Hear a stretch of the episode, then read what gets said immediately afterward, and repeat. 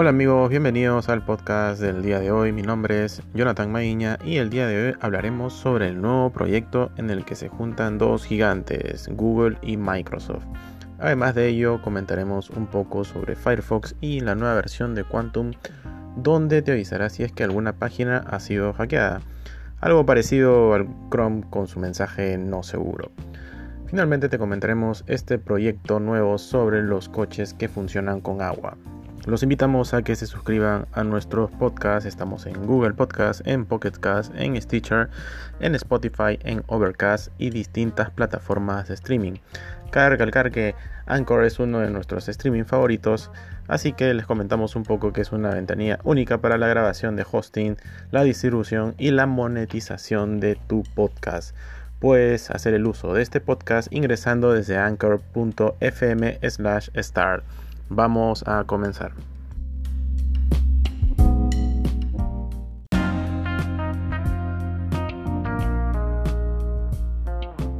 Hola amigos, bienvenidos a nuestro podcast número 8. Y hoy comenzaremos hablando del proyecto que tuvo a cabo dos grandes gigantes como Google y Microsoft. Este proyecto de el Google Chrome con procesadores ARM en Windows 10. ¿Cómo comenzó este proyecto o cómo nació este proyecto? Bueno, este proyecto nació debido a que Microsoft lanzó una versión del Windows 10 con este procesador ARM, este procesador el cual te, te permite una menor energía y bueno, menos sobrecalentamiento de la máquina. En este caso, bueno, dentro de ello el problema principal de Windows fue que existía una incompatibilidad en los apps, ¿no? lo cual generaba un gran problema entre todos sus usuarios. ¿no? Para ello, bueno, en este caso muchos de los desarrolladores tenían que adaptar el código que existía, pero bueno, entre todas las, todas las formas que Windows quería lograr establecer esta compatibilidad, se podría decir así, es que no lo logró. Ahora comparándolo con Google, eh, con su sistema operativo de Chrome OS y sus Chromebooks que salieron eh, a la venta, estos pudieron tener la compatibilidad que esperaban, las cuales duraron, bueno, pudieron adaptarlos tanto en las versiones webs como sus versiones hacia app, inclusive en los procesadores ARM. Es por ello este surgimiento de este, bueno, este nuevo proyecto entre Google y Microsoft para el desarrollo de este Chrome en Windows utilizando los procesadores de ARM. Claramente que los beneficios para, bueno, para Google es poder ampliar aún más sus versiones en el mercado que maneja Chrome, ¿no? Sobre otras plataformas, ¿no? Y navegadores también que manejan, Bueno, en el caso de Windows es mejorar de todas maneras la compatibilidad de, las, apps en el mercado, ¿no? Porque sin esto, bueno, muchos de los usuarios dejarían utilizar esta, este tipo de plataforma con ARM, ¿no? Sabemos muy bien que, el, que Google Chrome, bueno, fue basado en un código de, un código de abierto, ¿no? De fuente abierta llamado Chromium. En este caso, Chrome igual sí es propiedad de Google, ¿no?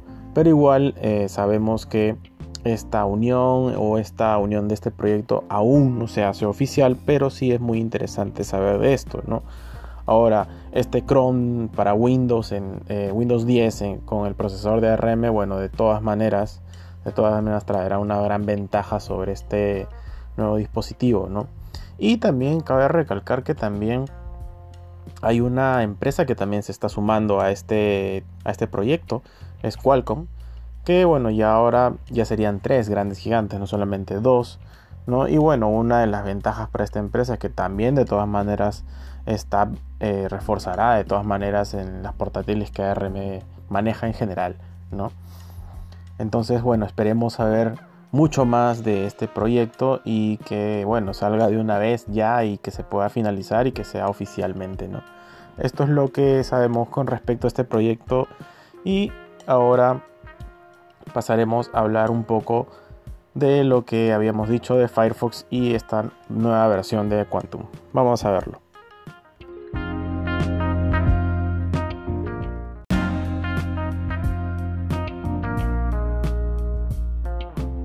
Continuamos hablando sobre el tema de bueno, la seguridad en la navegación web. En esta parte debemos tener en cuenta de siempre en qué página estamos navegando y qué información estamos colocando. ¿no?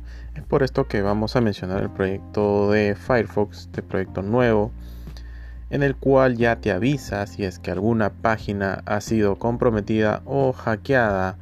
¿no? Eh, siempre este proyecto ha sido desarrollado especialmente para que nos alerte eh, diciéndonos que este sitio ha sido comprometido por, bueno, puede ser por uno o varios tipos de ataques, ¿no?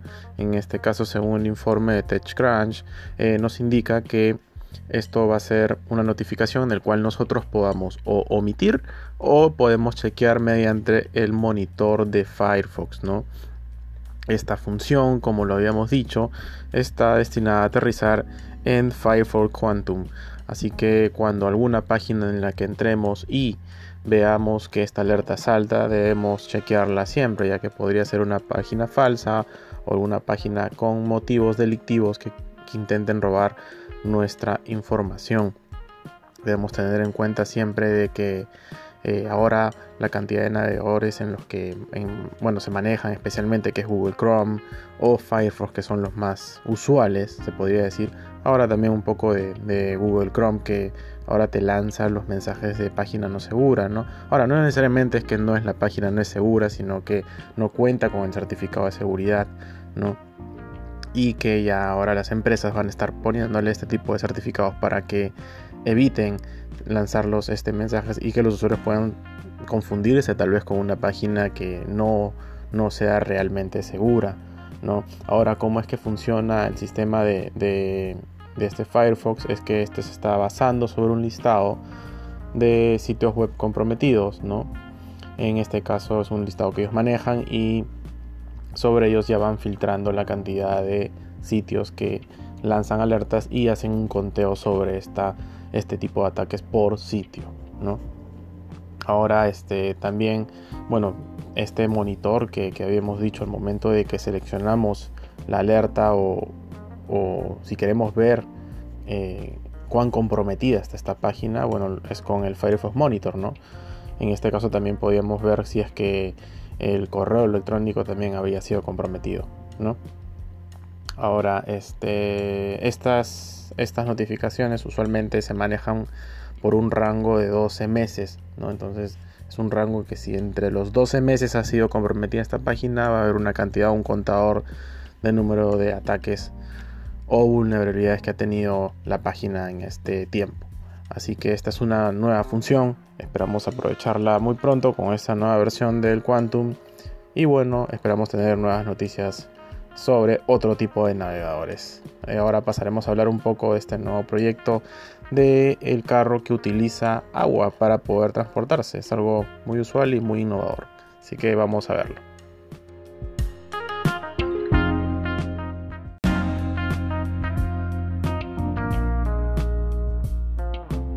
Sí amigos, ahora hablaremos un poco de este nuevo proyecto, el proyecto de los coches que utilizan agua. Sabemos muy bien que, bueno, Ahora la mayoría de nuestros coches tiene una gran contaminación, ¿no? que aproximadamente demoraremos en ya eliminar esta cantidad de coches o el uso de coches contaminantes en unos 20 o 30 años aproximadamente. ¿no?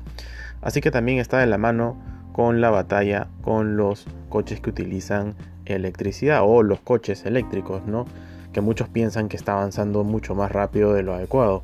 Ahora en este caso han lanzado una nueva startup, el cual es de origen israelí y bueno, un poco australiano, el cual se llama Electric Q.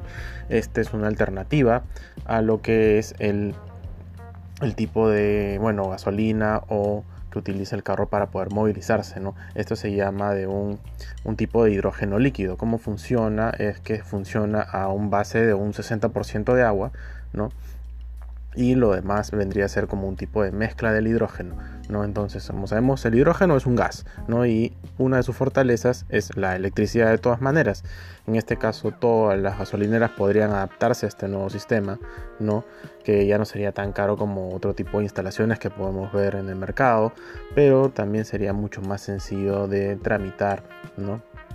Ahora, lo que podemos ver también en este nuevo proyecto es que también viene la parte fácil, lo que es la instalación y todo, pero también tiene demasiados problemas que se han ido incurriendo en este nuevo proyecto israelí, ¿no? en el cual tiene el hidrógeno tiene muchos inconvenientes de por sí, ¿no? Un poco el tema de la inestabilidad y la producción que no es muy eficiente que digamos, ¿no? Ahora sabemos que el H2 es, puro por naturaleza, pero eh, para producirlo requiere una gran cantidad de energía en, producirlo. Así que bueno, esta empresa, startup que ha lanzado este proyecto Electric Q, eh, al parecer sí ha encontrado un tipo de solución ¿no? para poder estabilizar este tipo de forma de hidrógeno en líquido en un 60% de agua. ¿No? ya ganándole un poco al tema de Tesla, al tema del hidrógeno y otros tipos de hidrocarburos que pueden eh, producirse también de esta manera. ¿no? Ahora, lo bueno de esto es que sería mucho más fácil de transportar de todas maneras y la distribución entre las gasolinerías sería mucho más sencillo.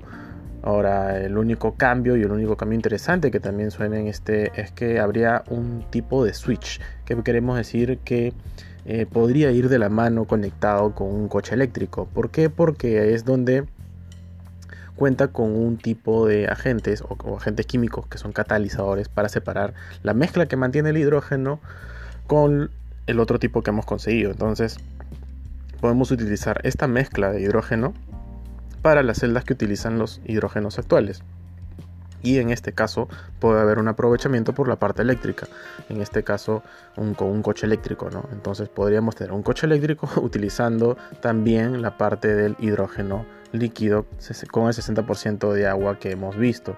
Eh, sabemos muy bien que esta, bueno, esta startup ha tenido bastantes problemas para que ciertas industrias tengan algún interés en ello, pero es probable, probable que en los próximos años no se sepa mucho esto, pero es un proyecto muy interesante que queríamos mencionarlo. Y bueno, es una alternativa tal vez para, para poder este, generar eh, nuevas baterías o tipos de baterías eléctricas para los coches eléctricos que lo estamos viendo como parte de este boom que está recién naciendo.